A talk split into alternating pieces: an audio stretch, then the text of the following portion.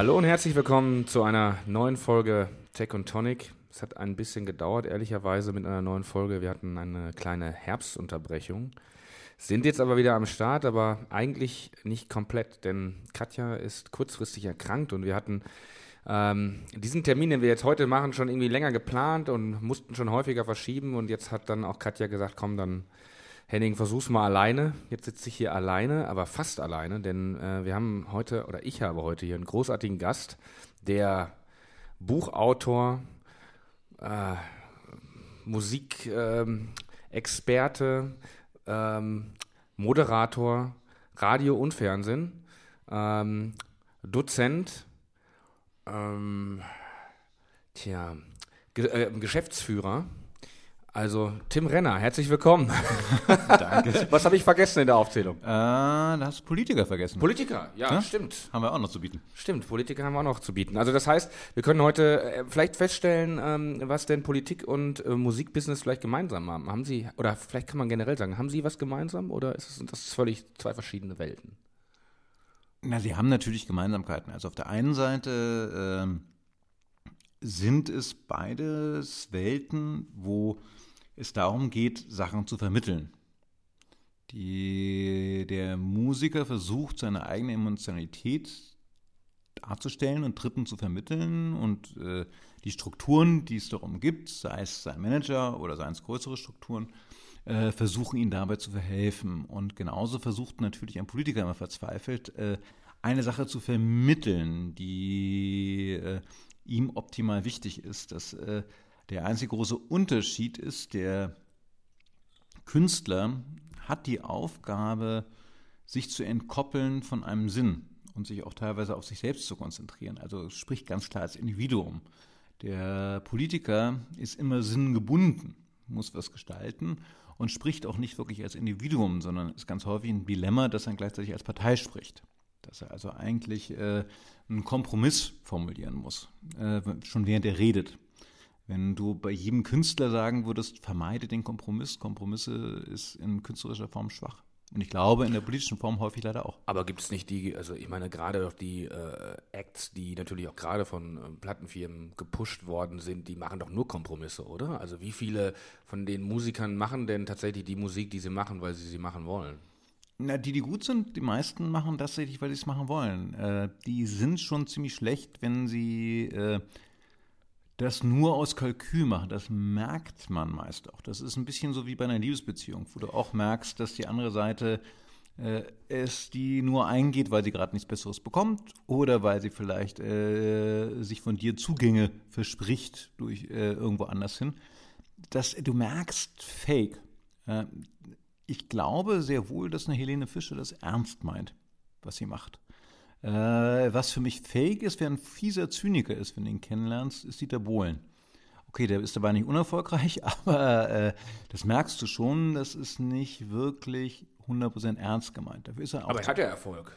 Oder hatte ja, vor allem. Jetzt er, hatte, er hatte Erfolg, hat nicht mehr ganz so viel Erfolg, aber eben halt, äh, da ist jemand schon ein gewisser Zynismus, eine gewisse Fanverachtung auch zu merken. Aber das gilt für die meisten Musiker nicht. Also die meisten, die ich kennengelernt habe, auch die, die ich nicht unbedingt mag, äh, stehen schon zu dem, was sie machen. Also ein schönes, authentisches Beispiel für mich waren die Kastelruther Spatzen, für die ich hier plötzlich verantwortlich war, weil die Universal, die ich damals geleitet habe, ähm, ein Volksmusiklabel namens Koch kaufte.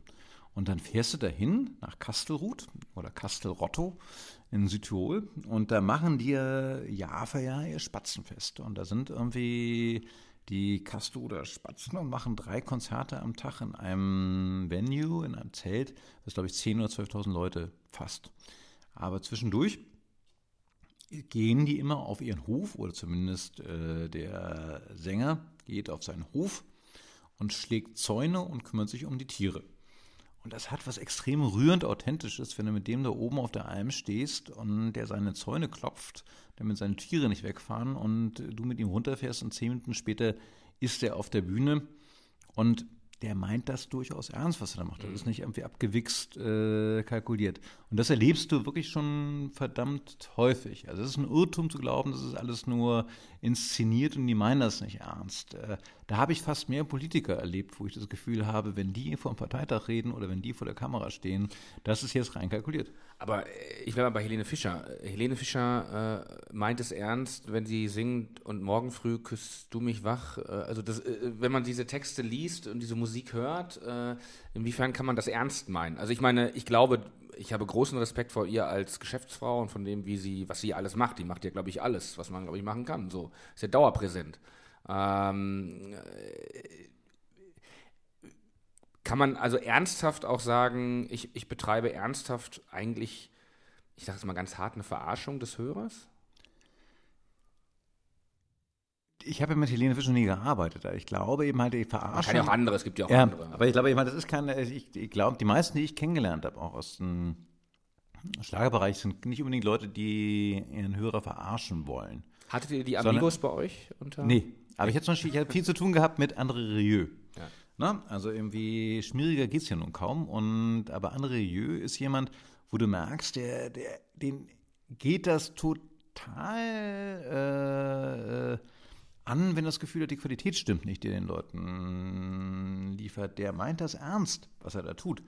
Auch wenn das äh, total für dich und mich irgendwie unglaublich cheesy und unglaublich prätentiös ist, äh, ist dem das wichtig, auch sogar wie ich das empfinde. Das war immer der furchtbare Art in Zusammenarbeit mit André Rieu. Der setzt sich in die Regel in die achte Reihe und guckt genau hin, weil er ein bisschen weitsichtig ist, ob du mitschunkelst oder nicht. Und sagt dann, ja, war das Programm wieder so scheiße, du hast gar nicht mitgeschunkelt. Und ich so, André, ich bin nicht der Schunkeltyp und ich kann mit der Musik auch gar nicht so viel anfangen.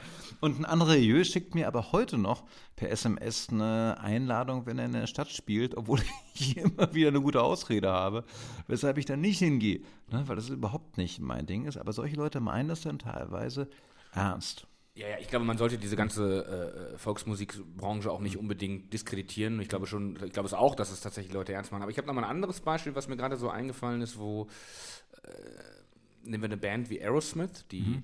äh, in den 70er Jahren eigentlich natürlich alles selbst geschrieben haben und dann Ende der 80er Jahre angefangen haben, mit professionellen äh, äh, Songwritern im Hintergrund zu arbeiten und ihre Songs und diese ganzen großen Songs, die es da so in den 90ern, Anfang der 90er, Ende der 80er gab, äh, äh, ähm, Amazing, Crying und so weiter, die sind ja alle mitgeschrieben von irgendwelchen externen äh, Produzenten, hatten einen riesigen Erfolg, größeren mhm. Erfolg als in den 70ern eigentlich.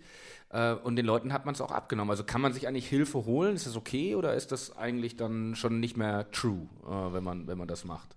Hängt völlig vom jeweiligen Interpreten, von seiner eigenen Einstellung dazu ab. Also irgendwie bei Aerosmith hatte ich immer das Gefühl, gar kein Problem, weil auch Aerosmith, glaube ich, irgendwie immer so einen gewissen Abstand zu sich selbst gehabt haben. Also das siehst du ja allein schon mh, hm, bei Walks This Way, ne? also die ja. Run DMC-Kooperation. Da siehst du, ich meine, da musst du, das kannst du nur machen, auch zu der Zeit, wo Rock ja eigentlich noch relativ eine ernste Geschichte war äh, auch die Rock-Klischees selbst mit so hochzunehmen, wenn du einen gewissen Abstand schaffst, zu dir selbst zu haben.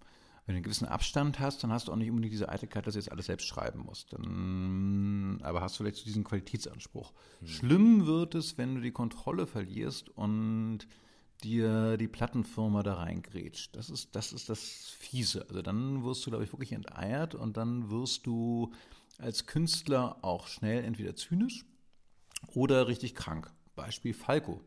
Also jemand, der für die jüngeren Hörer äh, ja wirklich aus einer total Anarcho-Umfeld-Szene äh, kam in Österreich. Äh, radikaler ging es halt fast gar nicht. Das hat schon was auf Nitsch, auf, auf, auf Blutrausch und sonst was berufen. Ähm, um dann später mit Bolland und Bolland auf Geheiß einer Plattenfirma Teldec zusammenarbeiten zu müssen und dabei fieserweise auch noch erfolgreich zu sein. Ne? Also das ist so, äh, was glaube ich für, für einen Menschen zerstören kann, was glaube ich auch so eine Figur wie Falco mit zerstört hat. Und äh, das erlebst du auch ganz häufig in der Musikindustrie, aber das ist dann meist gar nicht mal unbedingt äh, der von Natur aus erfolgsgeile Künstler, sondern es ist eben halt dann wirklich dann die Musikindustrie, die ihrer Verantwortung nicht gerecht wird und damit natürlich auch Persönlichkeiten, auch Menschen zerstören kann. Hm. Aber eigentlich könnte man dann daraus schließen, sobald so eine gewisse Art Abhängigkeit entsteht. Also äh, ich meine, eine Abhängigkeit zur, zur Plattenfirma ist ja generell da, weil sie dir zahlen dir die Aufnahmen und, und, und irgendwie versuchen machen dein, dein Marketing darum rum. Ähm, kann man das, wenn man die Analogie zieht zur äh, Politik, sagen, äh, du bist als Politiker vielleicht unerfolgreicher, wenn du abhängig bist, wirtschaftlich abhängig bist von dem, was du tust und nicht mehr das machen kannst, was du willst? Ja, ich glaube, du bist, du bist, äh, Oder ist das zu weit umso, nee, nee, nee, du bist umso abhängiger, äh, je mehr du sowohl deinen Selbstrespekt an den Erfolg innerhalb der Partei ähm, bindest, als auch nochmal wirtschaftlich im Arsch bist, wenn du eben halt ähm, politisch nicht mehr funktionierst, weil dann bist du wirklich in der Hand der Partei. Und das sind die beiden Sachen, das ist die Eitelkeit und das ist Überleben. Und äh, ein Künstler hat halt ganz häufig Situationen, die tragische Situation gehabt im alten System. Wir haben ja heutzutage eigentlich ein neues System, wo du gar nicht mehr zwingend eine Schallplattenfirma brauchst, dich gar nicht zwingend von diesem ganzen wirtschaftlichen System abhängig machen musst. Aber in der Vergangenheit musstest du es, in der Vergangenheit des rein physischen Tonträgers, der rein analogen Aufnahme, ja. weil die Kosten zu hoch waren. Und die, da hast du natürlich genau das Problem, weshalb werde ich Künstler, weil ich natürlich diese Eitelkeiten, diese, ich will mich darstellen, ich muss mich darstellen, ich muss was mitteilen habe, wie mancher Politiker auch. Und ein guter Künstler konzentriert sich auf seine Kunst und hat halt meist gar keine andere Möglichkeit, Geld zu verdienen. Und insofern ist er im doppelten Sinne in der Hand als sehr zerbrechliches Gut äh, eines Dritten, der damit verantwortungsvoll umgehen muss. Das ist die Aufgabe einer Schallplattenfirma. Und deshalb verachte ich es auch umso mehr, wenn eben halt die äh, verantwortungslos gegenüber Künstlern handelt, weil es so ein Rohsei ist. Bei der, beim Politiker sehe ich das ähnlich tragisch. Ähm, da gab es mal einen ganz bösen Satz, den äh, das darf man jetzt zitieren, weil er schon tot ist, der ehemalige Finanzminister Nordrhein-Westfalens, Herr Samland, mir gesagt hat. Denn sagte er, als ich das erste Mal vorhatte, in die Politik zu gehen, das war 2004, sagte er, Tim macht das nicht. Es gibt Menschen, wenn du dich zurückerinnerst, als du 14, 15, 16 warst, mhm. da ging es uns allen nur darum, zu feiern, Partys zu machen. Und da gab es einige wenige tragische Menschen, die haben wir nie eingeladen, wenn Partys waren. Und die wären auch bei anderen nicht eingeladen worden. Wenn die eine Party gehabt hätten, wir wären nicht hingegangen. Und die hatten gar keine andere Möglichkeit, als sich zusammenzurotten und äh, Mitglieder zu werden, entweder von irgendwelchen kirchlichen Vereinigungen oder politischen Vereinigungen. Und die kennen sich seitdem als Gruppe der Ausgestoßenen. Und die haben gar keine andere Heimat. Und das ist natürlich doppelt tragisch. Also vorausgesetzt, Samland hat recht, und ich fürchte, er hat recht, äh, dann haben wir es mit einer Gruppe Mensch zu tun, die im dreifachen Sinne abhängig ist. Es geht um ihre Eitelkeit, wie Musiker. Es geht ums wirtschaftliche Überleben, wie bei vielen Musikern. Aber sie fallen dann auch noch anders als die Musiker in ein komplettes soziales Loch, hm. wenn, sie nicht, wenn sie in der Partei nicht mehr funktionieren. Sie haben plötzlich keine Freunde mehr. Das ist das Ende fast eines Lebens. Denn die Eitelkeit ist ja eigentlich der Wunsch, die Selbsterfüllung. Ne? Wenn du halt eitel bist, dann willst du auf der Bühne stehen.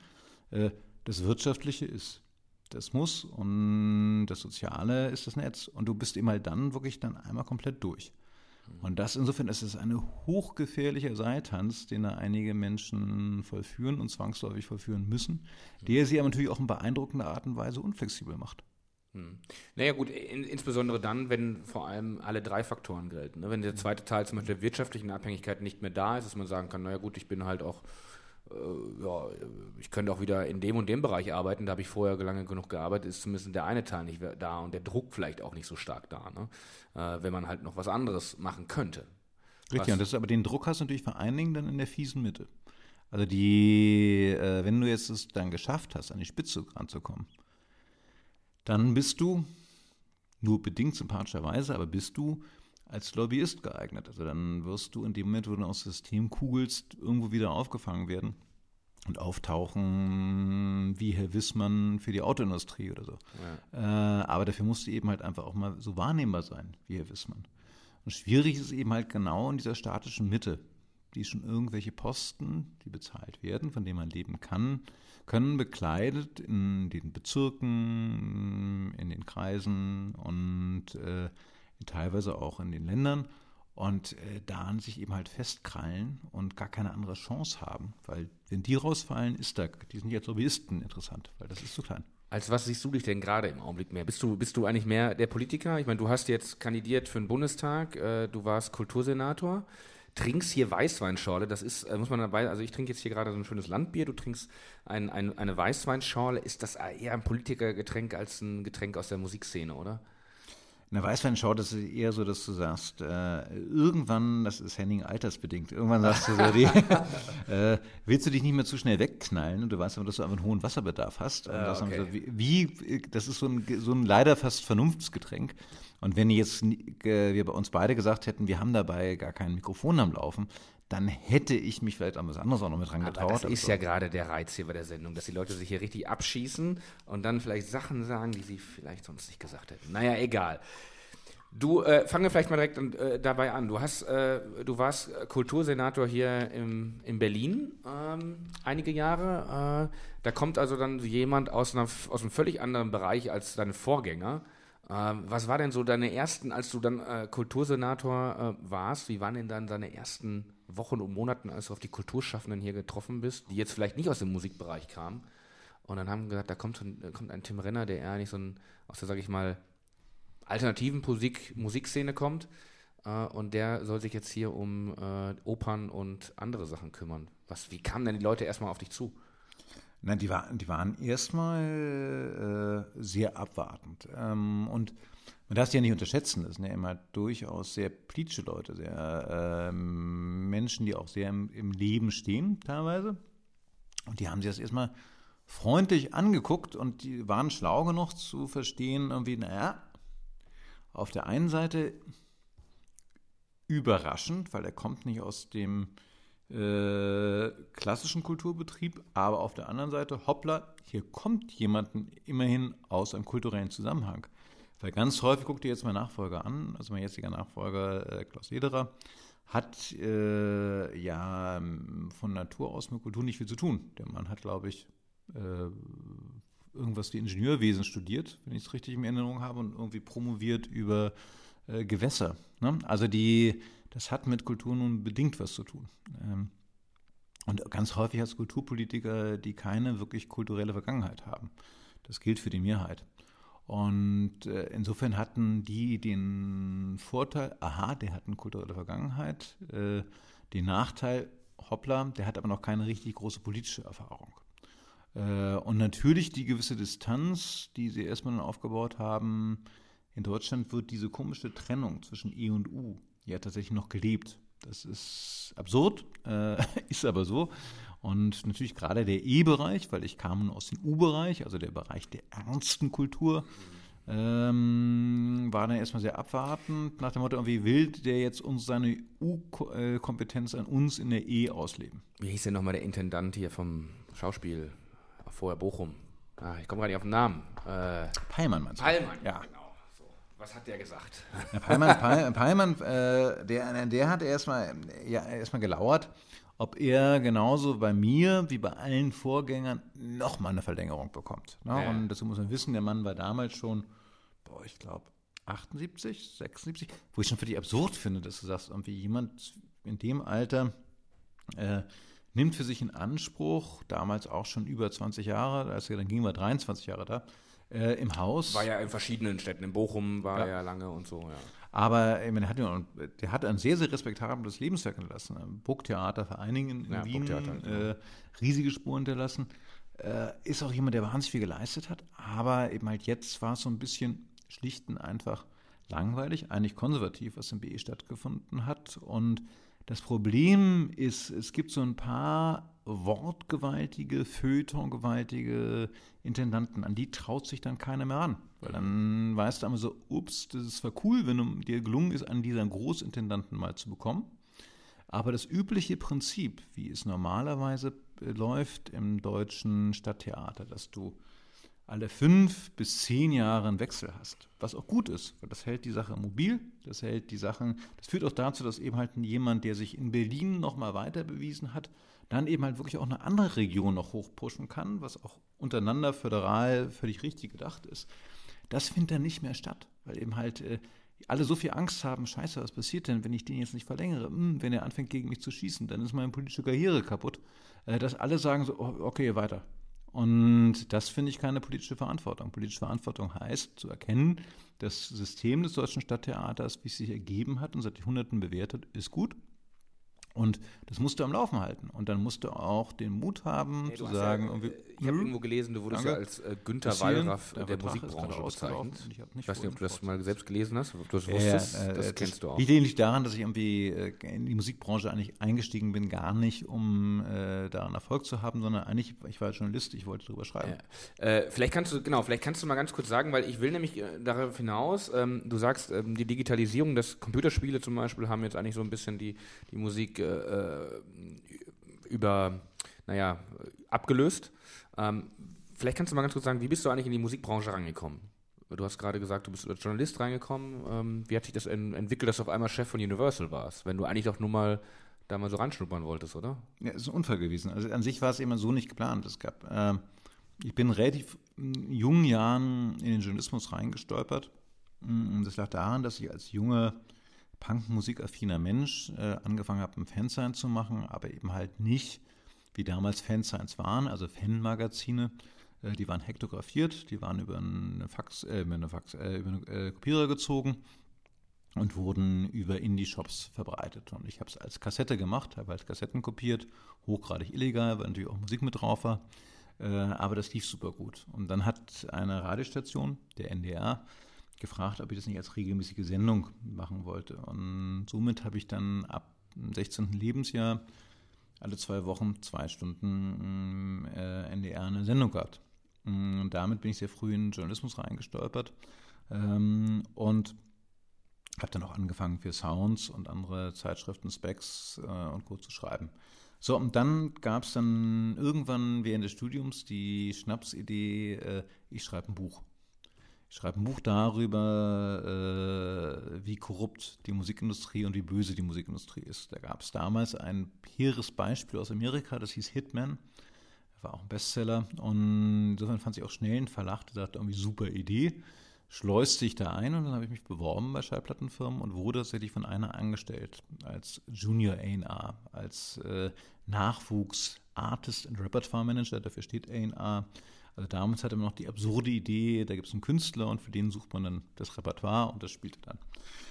So, äh, das war dann die Polydor, eigentlich eine gestandene Schlagerfirma und ich habe dann als ersten, die ersten Künstler, die ich unter Vertrag genommen waren, Element of Crime, aus Berlin und äh, habe die dann auch äh, aus meiner alten journalistischen Kontakte genutzt und die dann gleich mit John Cave und Velvet Underground produziert. Das gab schon mal ziemliches Aufsehen in der Presse, weil das war relativ ungewöhnlich, dass so eine Berliner, vorher nicht wirklich bekannte Underground Underground Band plötzlich anfängt in London mit dem legendären äh, John Cale aus New York zu produzieren. Und äh, das zweite war dann Philipp Bohr, was äh, damals ein unabhängiger alternativer Künstler war, den ich eben halt ähm, überzeugen konnte, beim Major zu unterschreiben und eben halt plötzlich eine Major-Karriere zu machen. Und ich hatte jetzt dann genau zwei Probleme. Das eine Problem war, dass jetzt nachdem, ich hatte an sich sogar drei Probleme, nachdem ich das irgendwie so ein halbes Jahr gemacht hatte, äh, machte das ja durchaus auch Spaß und waren da ja auch durchaus Erfolge da und es ging ja auch vorwärts. Das andere Problem, was ich merkte, war, die Story war gar nicht da, weil mein Arbeitgeber war in dem Sinne gar nicht böse, sondern in vielen Strukturen einfach nur blöde. Also, also Sachen, die man im Vorher verschwörungstheoretisch gedacht hat, boah, wie fies, da machen die das und das, war so, nee, wie doof, da ist leider die Struktur falsch. Und äh, da pennt leider, leider jemand gerade auf seinen Job. Und das dritte Problem, was ich hatte, war, dass ich merkte irgendwie, fuck, also das, was ich vorher den Majors ja vorgeworfen hatte, eben halt zynisch mit Musik und Menschen umzugehen, das tue ich ja in dem Moment, wo ich jetzt zu Philipp Bohr und Element of Crime sage irgendwie, äh, tut mir leid, äh, ich bin nämlich Journalist und das Ganze war nur eine Tarnung und ich bin dann mal weg, viel Spaß mit Polydor. Ne? Also dann bin ich ja derjenige, der sich genau so verhält, wie ich es eigentlich immer dachte, sich Majors verhalten. Und diese genau drei Punkte haben mich dann äh, da gelassen. Und das Absurde ist eben halt, wenn du das tust äh, ohne Angst, weil ich immer dachte, so, dann gehe ich eben halt, wenn die nicht mehr mögen, was ich ja mache, dann gehe ich halt in den Journalismus zurück, auch fein. Ähm, was du gerade cool findest, dann geht es ganz gut voran. Und äh, dann wurde eben halt aus meinem Dasein als Junior A&R sehr schnell meine eigene Abteilung, weil ich dann sehr schnell selbstbewusst sagte, irgendwie so, ich brauche hier andere Strukturen, weil diese Mainstream-Company, die ihr habt, die hat gar nicht die Möglichkeiten an, mit, an Kollegen, die ich habe, die sind nicht gewohnt, das zu kommunizieren, was ich hier produziere. Ich brauche eigene Crew. Die bekam ich dann auch. Und dann habe ich irgendwann gesagt, ich brauche viel mehr Freiheit im Agieren. Ich will eine eigene Firma haben. Die bekam ich dann auch. Und äh, in der wurde dann, die hat dann erstmal sehr profitiert von der Technowelle, weil wir eben halt Lost Spirit unter Vertrag hatten, Westbam und Co. von Anfang an. Und die hat sehr davon profitiert, dass wir halt Rammstein unter Vertrag hatten, Tokotronic, Sportverein Stiller. Die wurde so schnell so groß, dass man dann sagt, irgendwie so, ähm, willst du nicht die Universal führen? Hm. Und dann auf einmal hast du 600 Leute unter dir. Mhm. Und dann ist aber vorbei mit alternativer Musik und mit, mit neuen Sachen ausprobieren, weil du bei Universal natürlich auch äh, die ganzen großen Acts hast, die äh, Rang und Namen haben. Ne? Ähm, ja. Äh, ein, ein, Schränkt man sich dann automatisch ein und sagt so, naja, jetzt kann ich doch nicht mehr so viel experimentieren, als, äh, als man eigentlich noch vorher wollte? Ja, also das Blöde, das Blöde ist ja, du musst ja dann in dem Moment äh, der Struktur unter dir die Freiheit geben. Also ich habe immer, ich konnte mich nur so entwickeln. Kontrollverlust. Ja, also das, das, das, guck mal, ich konnte mich nur so entwickeln, wie ich mich entwickelt habe, weil ich das enorme Glück hatte, auch immer wieder Chefs zu haben, die mich, die ich gar nicht bei mir interveniert haben. Also mein Lieblingschef war der langjährige Puido-Geschäftsführer Götz Kiso, der irgendwann zu mir sagte, da war er noch relativ neu, ich relativ neu, Herr Renner, alles, was Sie machen, alles, was Sie in Übertrag genommen haben, finde ich fürchterlich machen Sie weiter so. Ne? Also gerade, gerade wenn man es ausdrückt, so, die machen was, was ich nicht verstehe, fein, machen Sie. Ja. Ne? Und das hat mir sehr gut getan, also diese Freiheit einfach zu haben. Und äh, der größte Fehler wäre gewesen, als Konzernchef dann jetzt genau äh, andersrum zu handhaben, die Sache zu handhaben und plötzlich anzufangen, den Leuten überall reinzuquatschen, überall mitmischen zu wollen. Aber du hast natürlich auch völlig recht. Das andere macht mehr Spaß. Das ist so ein bisschen so, das macht total Spaß, Fußballspieler und Kapitän zu sein und plötzlich bist du nur der Trainer. Ne? Ja. Und wirst gerne selbst mit auf dem Platz und denkst irgendwie, scheiße, da würde ich, würd ich doch jetzt stehen und da würde ich doch da reinrennen. Und das ist, oder noch schlimmer, irgendwie nicht mehr Trainer, eigentlich bist du der Vereinspräsident. Also das ist die, äh, und das ist sehr, sehr schwierig. Und da hast du eben halt, äh, es ist natürlich geil, erstmal den Job zu machen, weil du hast noch nie in deinem Leben so viel Macht gehabt. Ne? und gut bezahlt wirst du auch noch, denkst du, wow. Dann merkst du auch, du kannst Sachen machen, die sind schon ganz cool. Also schon zu sagen, so wie, wie, wie kriege ich eine Firma dahin, dass sie eben halt dahin geht, wo gerade die Kreativen sind, wo gerade wirklich die, die spannenden kreativen Diskussionen geschehen. Berlin. Sag, sag noch mal ganz kurz, von wann bis wann warst du äh, ich habe von 99 bis 2004 das ja. Ding geleitet. Also 99 ist man äh, zuständig nur für den Musikbereich, dann später eben halt ab 2001 auch für den gesamte administrative Bereich mit. Ne? Der große äh, Durchbruch, Internet, Tauschbörsen. Richtig, genau, das ist genau die Zeit. Also eben halt ja. die, es passierte genau da drin in der Zeit.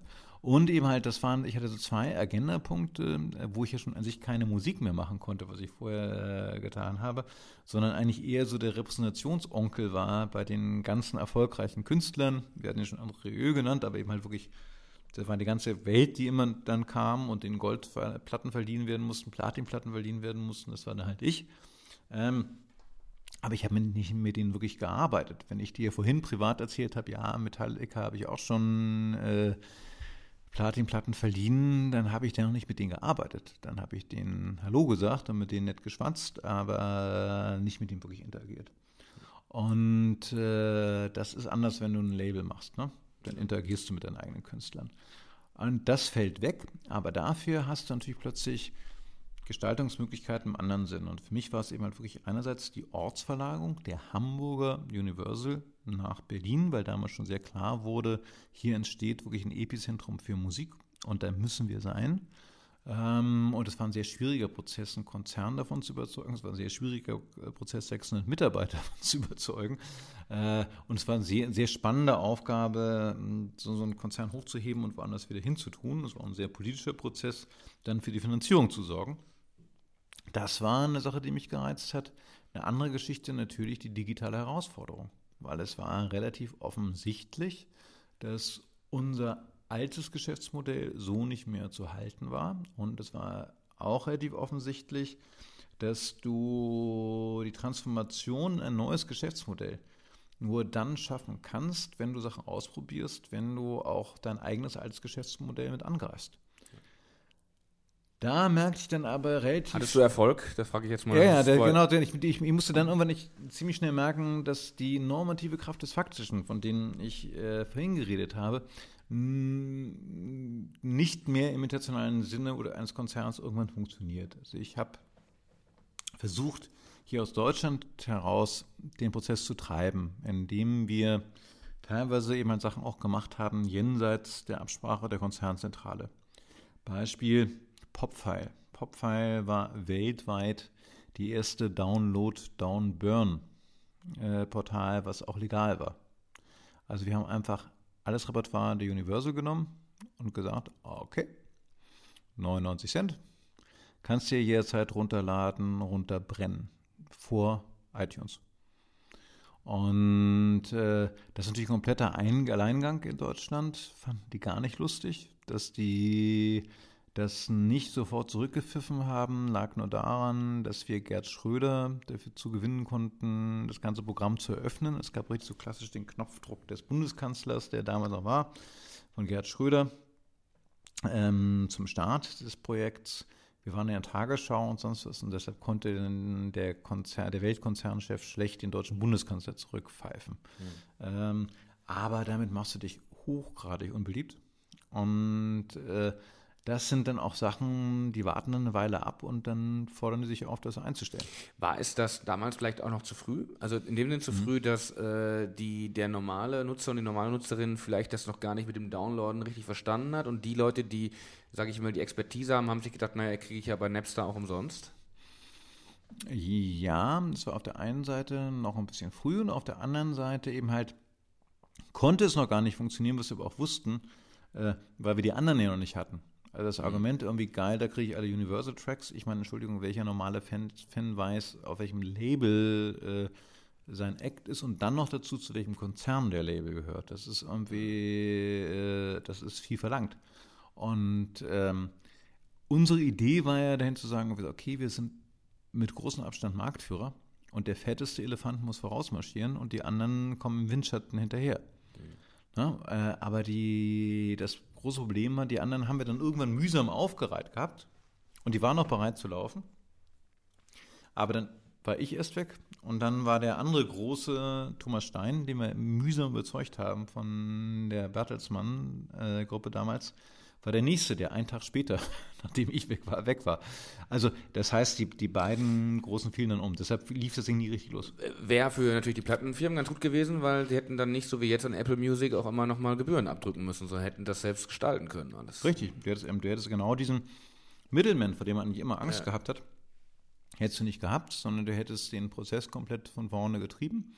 Und eben halt unsere Überlegung damals, was wir gemacht haben, war zu sagen, mh, hm, wir, wir sind da ja noch in der Welt der Webseiten gewesen. Ne? Äh, wir machen das ganze Ding als White Label Shop.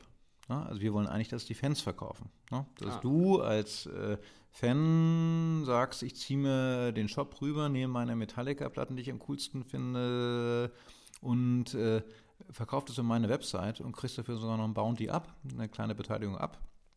Und somit hast du natürlich unglaublichen Spread. Das war damals genau die Überlegung, sagen wir machen das ganze Ding einfach von vorne als White Label. Eigentlich sehr klug, ja? eigentlich sehr klug. Aber ein bisschen zu früh. Also früh. an sich, an sich ist gilt meine, man, man, man muss, wir haben es gerade eben vorhin schon drüber gesprochen. Ich glaube, das ist ja, das kann man, das hat man alle schon wieder vergessen oder vielleicht die Jünger sind, die hatten das auch gar nicht mitbekommen. Es gab ja wirklich dann Anfang der 2000er diese Kopierschutzmechanismen mhm. auf CDs man, die man dann teilweise nicht mehr auf normalen CD-Playern abspielen konnte, weil äh, diese Kopierschutzmechanismen das verhindert haben, die aber eigentlich genauso schnell auch wieder umgangen werden konnten. Äh, man eigentlich immer nur den, den, Kampf kann man ja nie gewinnen. Äh, genauso bei DVD war es ja schon geknackt, als es eigentlich äh, rauskam. Ähm, das war ja schon auch eine wirklich eine, eine, sehr skurrile Welt. Und wenn wir gerade über Metallica gesprochen haben, die damals auch Napster äh, verklagt haben, äh, beziehungsweise damit auch vor die Presse getreten sind mit der, mit der Liste der Nutzern, das war, glaube ich, eine, äh, schon eine Welt, äh, die als erstes mit der Digitalisierung zu tun hat, ne? die Musikbranche, was man jetzt so bei anderen Branchen, äh, Taxi, Uber und Airbnb, Hotel und so weiter, ist äh, damals vielleicht die Musikbranche der Vorreiter gewesen und da hat man schon gesehen, wie lange man brauchen muss, um damit umzugehen. Ne? Klar, wir haben, wir haben äh, erheblichen, teilweise ein Jahrzehnt Vorsprung, äh, Was aber nicht daran liegt, dass wir genial sind, sondern es liegt aber daran, dass eben halt in der Tat wir ganz klar die Erstbetroffenen waren, aus drei Gründen. Wir hatten das juvenilste Publikum, was einfach am offensten ist für Neuerungen. Ne? Junge Menschen, die dann so, cool, gibt es Neues, probiere ich mal aus. Wir hatten äh, eine Kompressionstechnologie mit MP3, einer deutschen Erfindung, die äh, am frühesten dran war und am besten ausbreit war für unseren Bereich.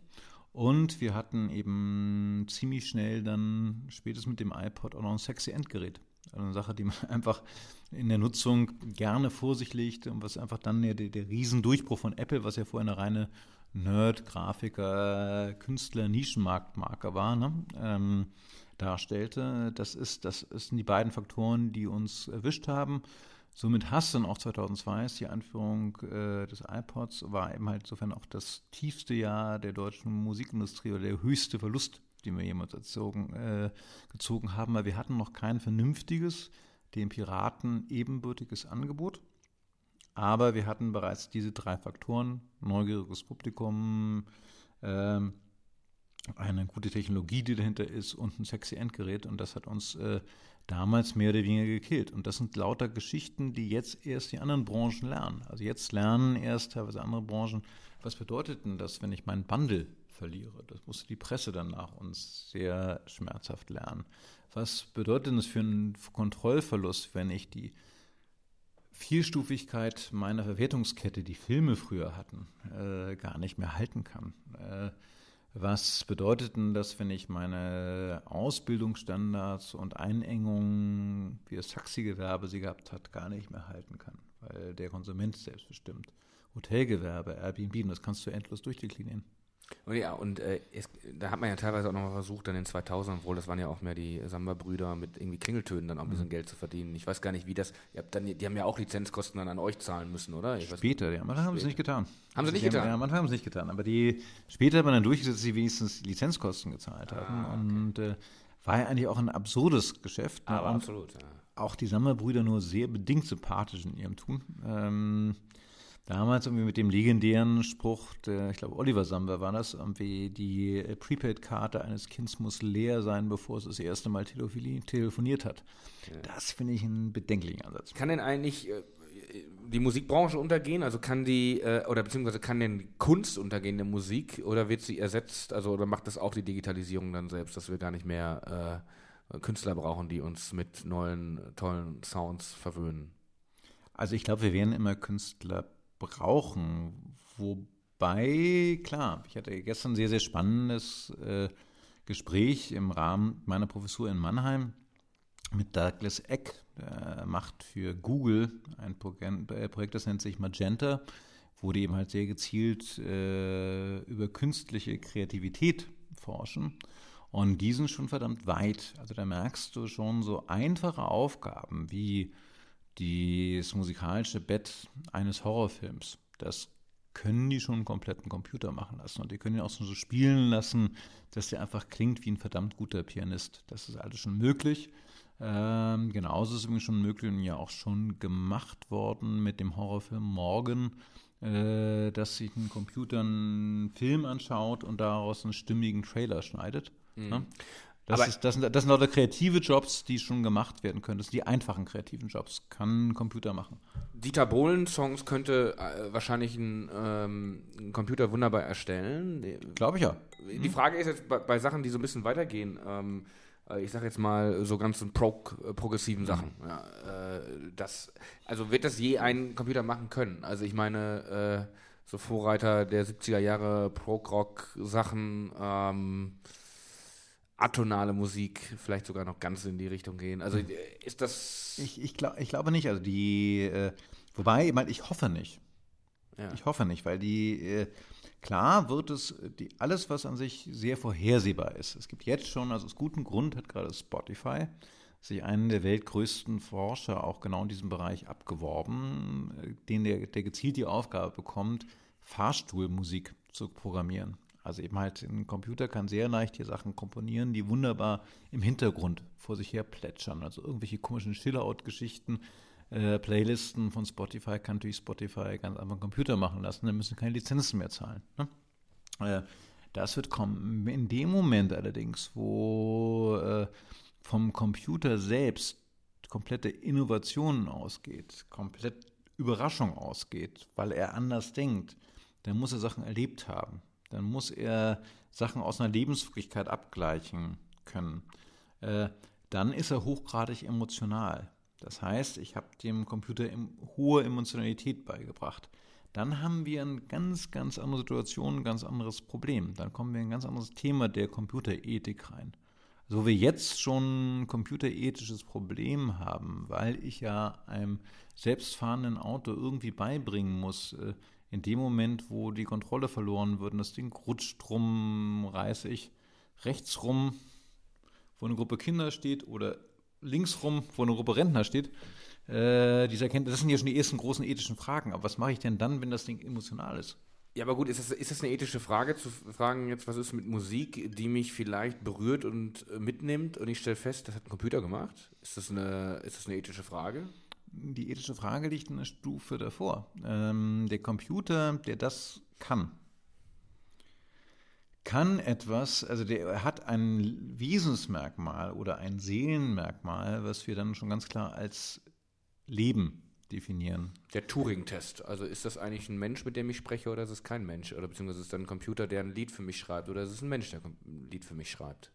Das ist aber in dem Moment, wo es ein, also wo, in dem Moment, wo es eine Sache ist, die einfach nur auf gelernter Logik basiert.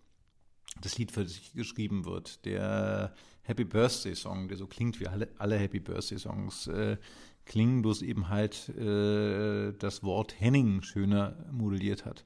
Das ist eine Sache, die ein Computer machen kann. Es wird schwierig, wenn ein Computer so weit ist, dass er, dass man es, ich weiß nicht, wie es gelingen soll, aber dass es gelungen ist, ihm hochgradig emotional zu machen, hochgradig Erlebnisse zu verarbeiten, dass er das machen kann, was dich wirklich künstlerisch überrascht, wo du sagst irgendwie so, wow, da wäre ich jetzt nie drauf gekommen. Das stößt für mich eine echte neue Tür auf, wie ein Teil von moderner, progressiver Musik, von atonaler Musik für dich Töne, äh, für dich neue Sachen öffnen können. Aber die Frage ist ja, äh, wir hatten das im Vorgespräch mal mhm. ganz kurz, äh, emotional, emotionale Züge und die Frage, diese rational äh, nachvollziehen zu können. Also inwiefern kann ich vielleicht auch über rationale, über Algorithmen etwas entwickeln, was für dich eine emotionale Bedeutung hat, aber eigentlich gar nicht emotional in dem Sinne ist, wie wir es kennen, sondern eigentlich nur eine Zusammensetzung aus Erlerntem. Ähm, weil man weiß, okay, ähm, dadurch, dass ich jetzt, äh, ich nehme jetzt mal einen Song, äh, den jetzt nicht immer nur in den gleichen äh, Ton, Tonfolgen mache, sondern einfach mal auch gelernt habe, dass es mal interessant sein kann, äh, hier und da vielleicht zufällig etwas reinzubringen, was gar nicht passt, äh, um, um irgendwie eine Verschiebung reinzubringen, um was Neues zu machen. Aber eigentlich ist es nur basierend auf einer, auf einer, auf einer zufälligen, äh, äh ja, auf, aufgrund eines Algorithmus, der an diesem zufällig entschieden hat.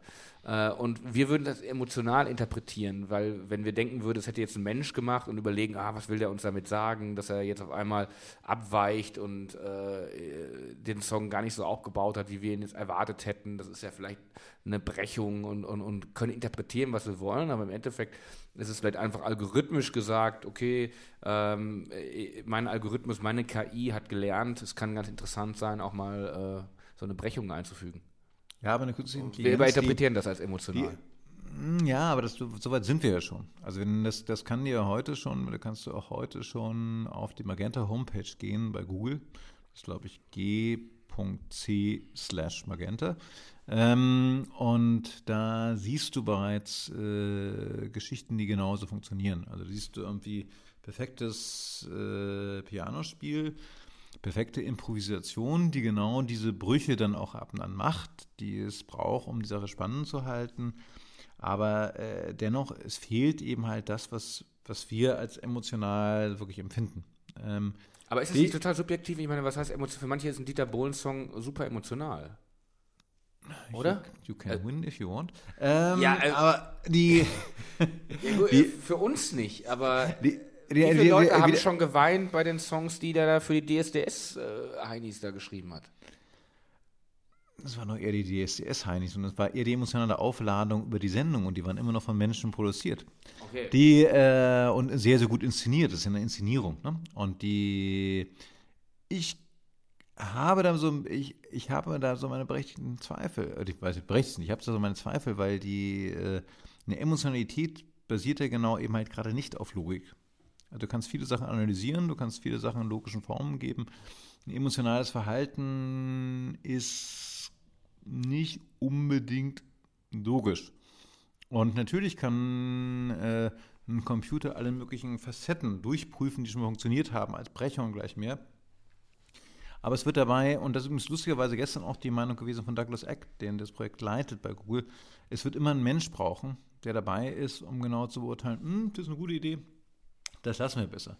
Na, also du brauchst einfach diese Lebens- und Wesenserfahrung und den Griff auf Emotionalität. Die Aufgabe des Computers wird eher sein, dir eben halt Lösungsmöglichkeiten anzubieten.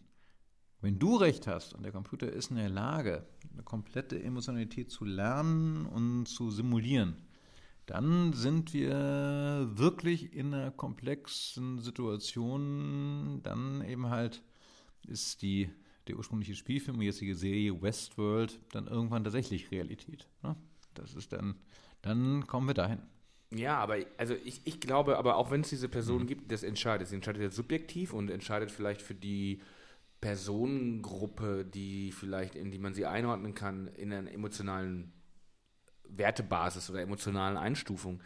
Die Frage ist, ich, ich will jetzt gar nicht mehr zu eigen mhm. machen, diese Annahme, ich will einfach nur als Gegenrede machen. Die Frage ist ja generell aus der philosophischen Sicht, ist es eigentlich alles deterministisch?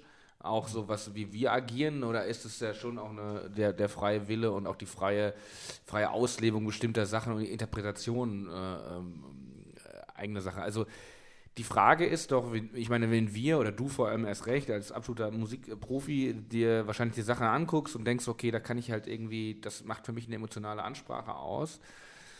Inwiefern kann man da Rückschlüsse auf die Allgemeinheit ziehen und wie, wie, wie, wie wirkt das bei welchen? Ja? Und wenn man mir angucke, was gibt denn auch mal viel Airplay und so, ist es denn eigentlich das, was wirklich super stark emotional ist? Oder ist es nicht eigentlich eher das, was aufgrund bestimmter Strukturen und Muster gut funktioniert? Es gibt schon immer diese, also das ist hier schon lange möglich, es gibt hier schon diese ominöse spanische Hitmaschine, von der du vielleicht auch schon mal gehört hast, die wieder um die, durch die Medien geistert und lustigerweise noch nie einen Hit geschrieben hat, wo äh, spanische Techniker endlos viele Songs verglichen haben nach Merkmalen, die im Radio funktionieren, um den perfekten Radiosong zu machen. Erstaunlicherweise funktioniert es dann doch immer wieder nicht äh, weil eben halt es in den falschen Momenten durchschaubar wird. Und ich würde es dir mal vielleicht jetzt mal mit, ähm, mit dem schreiben, was man Partnerschaft nennt. Natürlich ist es möglich, mit gewissen Aufrisstricks, wenn wir jetzt nach draußen gehen, irgendwie und wir sagen, wir wollen unbedingt einen One-Night-Stand haben, dann gibt es gewisse Mechaniken, die man erlernen kann. Äh, und selbst als nicht der klassische Super Beauty, der wir vielleicht beide sind, äh, da draußen ziemlich instantly Erfolg haben kann. Und wir beide scorn an dem Abend im Sinne eines One-Night-Stands. Das ist absolut machbar. Und nach klaren Regeln, die man dann mehrfach nur im Try-and-Error-Verfahren anwenden muss. Dass wir daraus eine echte Beziehung entwickeln, ist was, ist jenseits von erlernbaren Skills sondern hängt an Persönlichkeiten, hängt Aber an Emotionalität, gleich mehr. Was ich sagen will, der einzelne, der Einzelne, setzt, du, setzt du Musikstück gleich mit einer Beziehung? Ich setze äh, die Beziehung, die du zu Metallica hast, setze ich gleich mit einer Beziehung. Und okay. den Hit setze ich gleich mit dem One-Night-Stand. Wo ich sage, ja, es ist möglich, mal eine Sache zu machen, wo man sagt, mit bestimmten Regeln kriege ich jemanden in bestimmten Situationen, der Hit funktioniert. Aber wird das eine ewige Beziehung? Nö. Aber Metallica ein Konzept, was, in dem du dich identifizieren kannst, was viel, viel mehr Ideenkonzept dahinter hat, was eben halt mehr hat als einmal eine Logik, die zufällig gegriffen hat, sondern eben halt etwas, was dann weitergedacht wird in seiner Emotionalität, in seiner Idee, die primär mit dem Schlagzeuger zu tun hat, von dem die ausgehen, als reales Wesen. Äh, das das ist eine äh, Geschichte, die kannst du nicht unbedingt als Computer schreiben. Da ist eben, da, da ist eine Persönlichkeit dahinter. Das versuche ich dann zu sagen. Verstehe ich, aber äh, ich sag mal, ähm, nicht jeder ist jetzt, sag ich mal, Fan von Metallica oder nimm Run DMC oder, mhm. oder was auch immer. Äh, äh, egal welche Genre wir nehmen, sondern ganz viele sind, ähm, die kaufen sich, bleiben wir mal bei den Amigos. Jetzt weiß ich nicht, ob es da so viel äh, die Schlager- und Volksmusikbranche sind die, die am meisten Platten verkaufen. äh, Oder Das waren ist- zumindest. Ist das, eine, ist das ein Mythos? Stimmt das nicht? Das ist ein kompletter Mythos. Das, ein Mythos. Sind die, das sind diejenigen, äh, die das Chartsystem begünstigt, so wie es aufgebaut ist. Das sind diejenigen, die noch am meisten Tonträger verkaufen. Okay. Aber eben halt, äh, es ist Quatsch. Äh, vom, vom wirklichen Markt her ist es von der Nutzung von Musik her, das, äh, ist es ein Marginalmarkt. Okay, aber immerhin äh, sind es einige. Es sind, es gibt sie, ja. Ja. Also wenn du, wenn du über Aber- Massen, wenn du über Massen redest, bist du dann wieder eher bei Helene Fischer. Ne? Gut, aber jetzt bei, auch bei Helene Fischer, da kann man natürlich sagen, okay, Helene Fischer, für was steht die eigentlich? Helene Fischer steht für Entertainment. Also ich glaube, Helene Fischer wiederum hat eine, eine andere Funktion. Helene Fischer hat gar keine primär musikalische Funktion, sondern Keine Helene- emotionale. Na, doch, doch, doch schon. Äh, aber das ist natürlich das Gesamtpaket, was du da sehen musst. Bei Helene Fischer ist die komplette Darstellung des, das ist ja an sich eine, eine komplette Akrobatik-Show, verbunden mit der Persönlichkeit, mit ihrer Heritage. Das ist so, genauso wie Rammstein übrigens auch ein Showpaket ist. Das ist eben halt ein, eigentlich ein Showpaket, was da eingekauft wird. Ne? Aber könnte man jetzt nicht Helene Fischer deterministisch vorhersagen? Was ist bei der dieser, sag ich mal, der Faktor, der jetzt eine Emotionalität ausmacht, aus der das, äh, sag ich mal, entspringt? Oder könnte man, also sagen wir mal, die Musik ist ja, äh, ohne ihr zu nahe treten zu wollen, sicherlich schon deterministisch. Es geht immer um das gleiche Thema, äh, die, die, der Songaufbau ist ähnlich, äh, die Instrumentalisierung ist ähnlich. Ähm, dann kann man natürlich das, das Rundumprogramm, was sie macht, äh, mit ihren ganzen Showauftritten, das kann man natürlich beschreiben. Aber könnte man dies nicht, wenn man jetzt sagen könnte, man könnte ganz weit in Zukunft gedacht, man könnte künstliche Intelligenz verbunden mit Robotik, man könnte sich so eine Helene Fischer bauen. Könnte man das nicht deterministisch vorher sagen, eigentlich was, was da für, für, für Züge gemacht werden muss, müssen, um diesen Erfolg zu bekommen? Du kannst wahrscheinlich wie dir viel bauen, Zufall du ist da kannst, du, kannst, du kannst dir bauen, ähm, glaube ich, einen äh, entweder einen kurzfristigen Erfolg, aber das bedarf dann immer noch irgendwie, was ja so eine Helene Fischer bis in die Interviews perfekt schafft, ist eine gewisse Stimmigkeit zu ihrer Persönlichkeit herzustellen. Deshalb habe ich dir auch am Anfang mal so widersprochen, als du diese These hattest, irgendwie machen doch völlig zynisch irgendwas, mit dem sie gar nichts zu tun haben. Nee, die, so guter Schauspieler ist dann am Endeffekt keiner. Also die, die sind da schon drin in ihrem Thema. Und äh, da ist eine ganz, ganz große Stimmigkeit. Das, insofern ist dann, sind wir doch wieder bei dem Bild der Beziehung. Und das wird, ist dann doch schon eine sehr, sehr hohe Rechenleistung, die ich aufbringen muss, um immer wieder die Stimmigkeit anzupassen, um das hinzukriegen. Insofern, ich kann mir sehr wohl vorstellen, den rein computergenerierten Hit. Ich kann mir schwer vorstellen, den dauerhaften Erfolg. Es sei denn, äh, es geht um etwas, was dann will auch dieses Timing, wann ist die Gesellschaft genauso weit und wann haben wir genau jemanden, der als Protagonist genau stimmig drauf fit, das ist zu komplex. Äh, das kriegen ja nicht mal eben halt, das kriegen Menschen nicht hin, auch in schlauen Gruppen nicht hin, das so stimmig zu bauen, sonst hätten das Plattenfirmen wieder und wieder in der Form erfolgreich gebaut. Äh, was sie hinkriegen, ist natürlich irgendwelche blöden MeToo-Projekte. Ne? Also eben halt äh, Rammstein noch irgendwie drei Bands hinterher zu klappen, die nach denselben Mechanismen funktionieren, logisch, das ist nicht so schwer. Ähm, Helene Fischer noch mehrere äh, Vanessa Mays Kopien hinterher zu jagen, auch nicht so schwer. Ne? Das, da, und dafür äh, brauchst nicht mal einen Computer. Ja, aber äh, gut, nehmen wir mal, nehmen wir mal, nehmen wir Michael Jackson mal als, als völlige Ausnahme, wo jedes Album eigentlich einen eigenen Klang hatte. Es war, äh, also Off the Wall war völlig anders als Thriller und Thriller war anders als Dangerous und so weiter. Ähm, aber nehmen wir dann doch mal Rammstein oder nehmen wir ACDC, wo man ja immer mal so scherzhalber sagt, kennst du ein Album, kennst du alle. Ähm, die natürlich eigentlich seit 30 Jahren äh, das immer das Gleiche machen. Oder fast immer das Gleiche. Live-Auftritte, wenn du dir mal anguckst, da ist jetzt nicht so viel Unterschied drin. Ähm, es sind jetzt auch nicht unbedingt so, so die, die präsenten Wesen, was man heutzutage vielleicht macht, über, über äh, soziale Netzwerke auch mal aktiv sondern sind eigentlich eine klassische Band. Ähm, könnte man jetzt nicht sagen, ich habe einmal ein, ein Album von denen, analysiere das und schicke das in einen vernünftigen Algorithmus rein oder in eine vernünftige KI rein und gucke dann mal, baue mir daraus fünf neue Alben. Und habe mir dann quasi mhm. eigentlich aufgrund einer gewissen Grundrezeptur mir etwas geschaffen, womit ich eigentlich äh, sagen kann, okay, ich habe jetzt hier meine, ich brauche gar nicht mehr selbst schreiben, weil ich habe meine nächsten Alben. Ähm, die, ich stelle noch welche auf die Bühne, die dann das machen, solange die Robotik noch nicht so weit ist, dass, dass wir da richtige äh, äh, äh, menschenähnliche Wesen haben. Aber eigentlich dieser künstlerische Anteil, der da ist, wo fängt der eigentlich an und wo hört er auf? Mhm. Na, bei Rammstein musst du es natürlich anders dir angucken. Da musst du schon sagen, ähm, da kommt vielleicht lyrisch noch ein bisschen was anderes dazu. Genau, da gibt es ja. da gibt's, da eine Entwicklung in der Sprache. Ja, ja. Äh, da gibt es übrigens auch eine Entwicklung, die mal aus meiner Sicht besser war, im Sinne der Auseinandersetzung mit elektronischer Musik. Die, ja. Äh, ne? Also da, da tut sich. Rammstein war nicht ein ganz gutes Beispiel. In, in, ACDC war besser, glaube ich. ACDC besseres Beispiel. Das ja.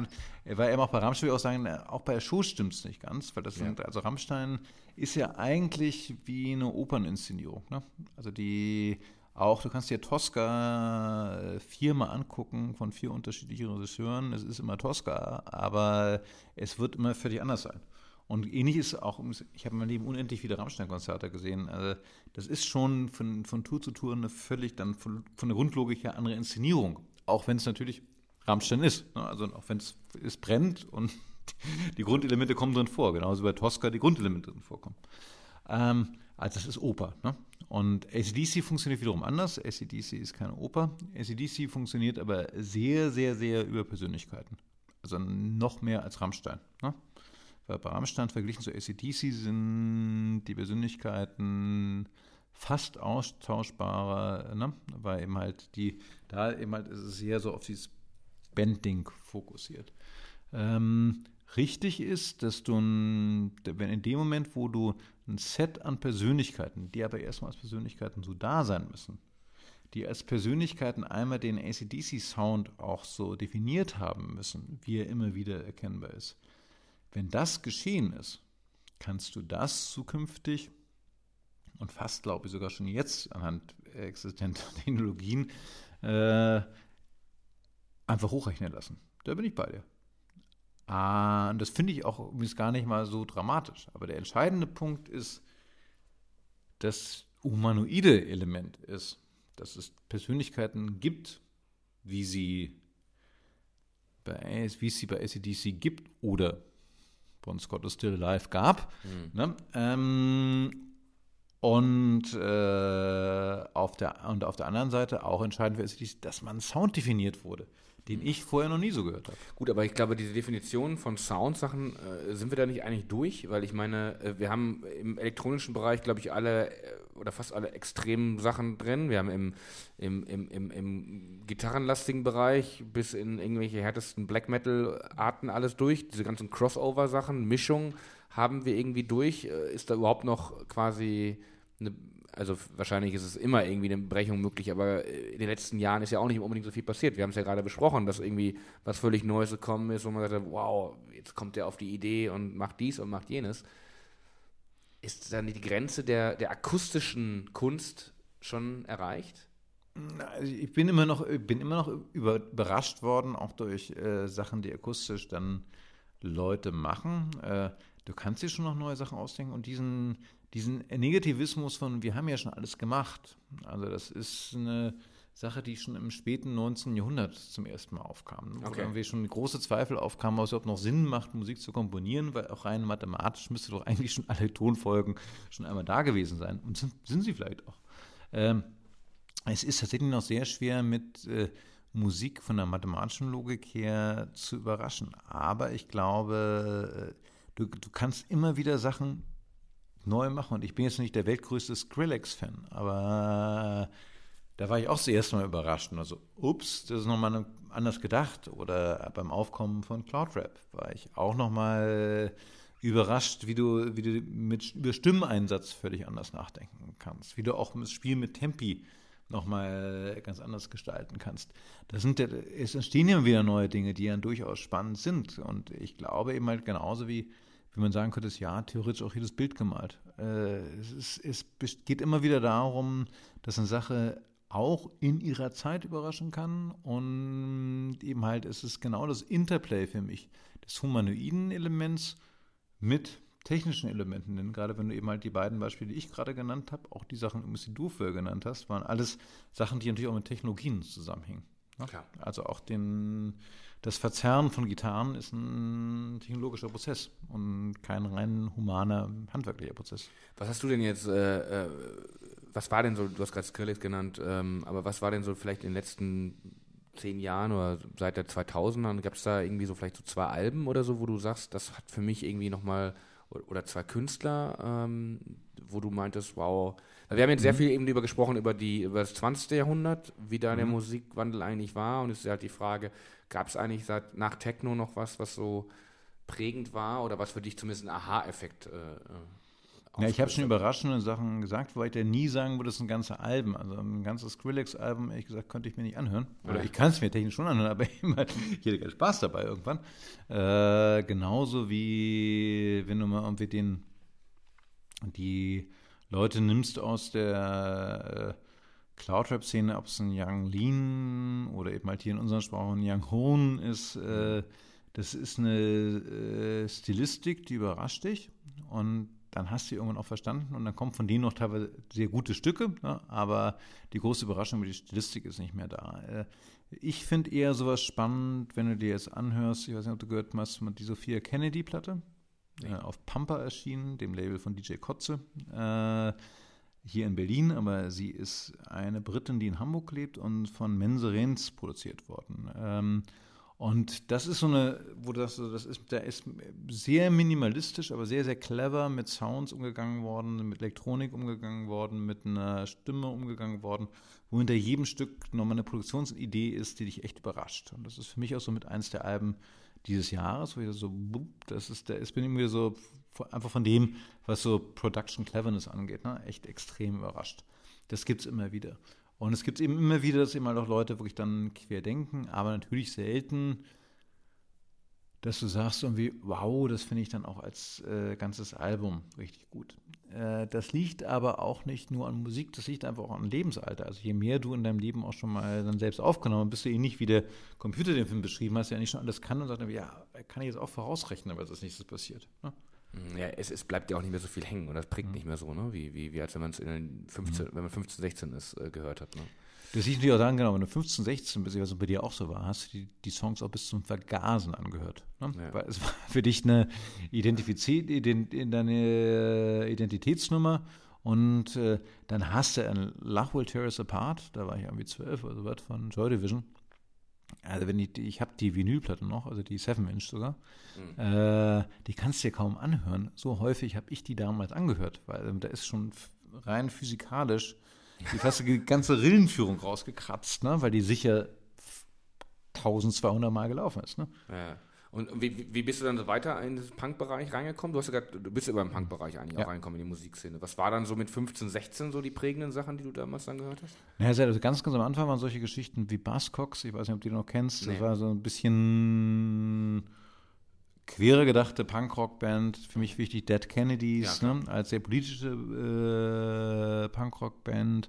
Äh, und dann bin ich auch schon ziemlich schnell ähm, über diesen ganzen Art New Wave, da gab es da eine Band, die hieß Ecstasy, die mhm. äh, schon fast wieder sich äh, so eine Mischung gemacht hat zwischen Punkrock und Beatmusik, ne? was er sich fast auch die Beatmusik von der Logik her äh, zurückgerufen hat, aber gleichzeitig auch über viele Elektroniker, wie eben halt Divo, ne? die damals eben halt äh, ganz klar Punk mit, mit Elektroniker verbunden haben, äh, sehr schnell in die ganze Schiene mit äh, New Wave äh, reingeraten. Und wenn du, wenn du weißt, dass meine allererste Platte, die ich mir jemals gekauft habe, Trans-Europa Express von Kraftwerk war, das hat mir auch wirklich maßgeblich geprägt. Ähm, und somit war für mich dann auch immer sehr, sehr einfach, diesen Schritt, der dann ja eigentlich geschah, Ende der 80er, äh, vom New Wave hin zum Acid House, zum Techno mitzumachen. Und weil das ging in einer ähnlichen elektronischen Musiklogik ne? plötzlich weiter. Äh, das, war, das war für mich, äh, das waren für mich eigentlich die entscheidenden Sachen. Und auch wenn immer jetzt so sich nach, nach ich über die Playlist meines Lebens äh, reden würdest, dann würdest du genau das nachlesen können. Und, ne? und, da kannst du natürlich schon alleine an dieser Tatsache schon eine Alterszuordnung dann auch mit einbringen. Ne? Ja, klar. Wobei, bei mir Metallica, ich bin eigentlich zehn Jahre zu, zu jung für, für Metallica. Äh, ich werde eigentlich in dieser ganzen New Metal-Generation mhm. äh, mich äh, zurechtfinden müssen. Aber vielleicht nochmal bei der Frage, und da kommen wir dann zu dieser ganzen Digitalisierung nochmal zurück. Ähm, wenn man sagt, äh, der künstlerische Bereich, ähm, Musik verändert sich im Aufbau, Musik verändert sich in, der, in, der, äh, in den Instrumenten, die man einsetzt, dann kommt man irgendwann dazu, dass Hip-Hop ja vor allem auch äh, eigentlich auch auf Sampling basiert, also auch auf dem, was schon mhm. längst da war. Und ich meine, es gibt ja in Deutschland das äh, be bekannte Urteil oder Rechtsprechung zum Metall auf Metall, weil du ja gerade Kraftwerk gesagt mhm. hast. Also für vielleicht für diejenigen, die nicht mehr ganz dabei sind, äh, es war äh, Moses Pelham, ne? Für Sabrina Settler, glaube ich, ne? Ähm, die ein Stück von Kraftwerk genommen haben, äh, Sample, was eine Sekunde oder so oder anderthalb mhm. Sekunden mhm. ist, was immer noch keine endgültige Rechtsprechung ist. Und das ja. läuft doch jetzt, glaube ich, schon seit 15 Jahren. Ja. Ähm, die Frage eigentlich, darf man das verwenden oder darf man es nicht verwenden? Was hast du denn da für eine Privatmeinung eigentlich? Weil ist es dann, was ist da ist deine ja große also, Kraftwerkband gesampelt? Moses hat da an sich einfach einen Sound benutzt. Ne? Einen Sound ja. benutzt, der von äh, Kraftwerk vordefiniert wurde, genauso wie Grandmaster Flash an sich eine, eine, eine Soundfolge auch richtig genommen habe, auch wieder vom Kraftwerk, ne? die von denen vordefiniert wurde. Äh, ich finde beides äh, völlig legitim. Also ich bin da auch sehr deutlich auf der Linie, äh, dass hier eigentlich ein Künstler gar nicht unbedingt große Kontrolle darüber haben sollte, welche welche Elemente aus einem Werk benutzt werden. Er sollte nur im Zweifel einen Vergütungsanspruch haben. Und da muss man immer gucken, wo setzt der Vergütungsanspruch an. Aber Kraftwerk ist ja absoluter. Kraftwerk hat da leider einen sehr konservativen Begriff und sagt, wir wollen Kontrolle haben. Also wir haben auch schon mal Spaß gehabt, eines Rammstein-Covers von Kraftwerk, gegen das sie angefangen haben äh, zu klagen. Ne? Das war das Model. Mhm. Und äh, das finde ich den falschen Ansatz. Also ich finde eigentlich bin ich da äh, in dem Punkt sagen wir Kreativität ist eine Sache, die du rausgibst in die Menschheit, damit die Menschheit mit dir auch umgeht und sie modelliert. Mich nervt wenn du mit einer Idee, die ich hatte, Geld machst.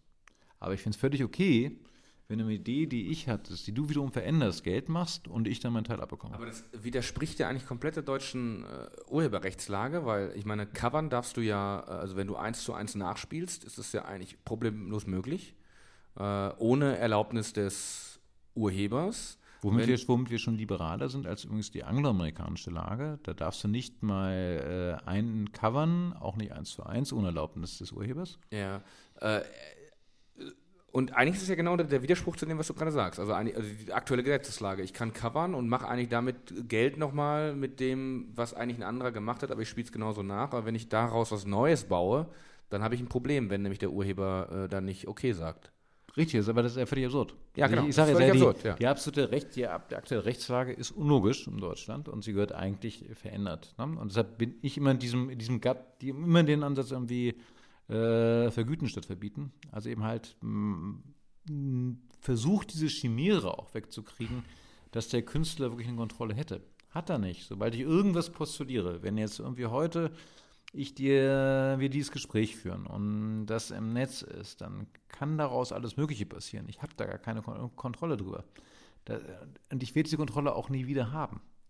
Wichtig ist jedoch, dass irgendwie ein Mehrwert dir entsteht daraus, dass jemand dieses Gespräch nutzt und daraus irgendwie einen lustigen Song macht und daraus Schnipsel benutzt, lass ihn machen. Aber wenn daraus Mehrwert entsteht, muss er wiederum zu denen hin, die vielleicht mal irgendwann die Kosten hatten, die Mikrofone hier anzuschaffen, die hier stehen, die sich die Mühe gemacht haben, heute Abend zusammenzusitzen, die sich die Mühe machen, das Ding im Netz zu pushen. Also die müssen dafür eine Vergütung sehen.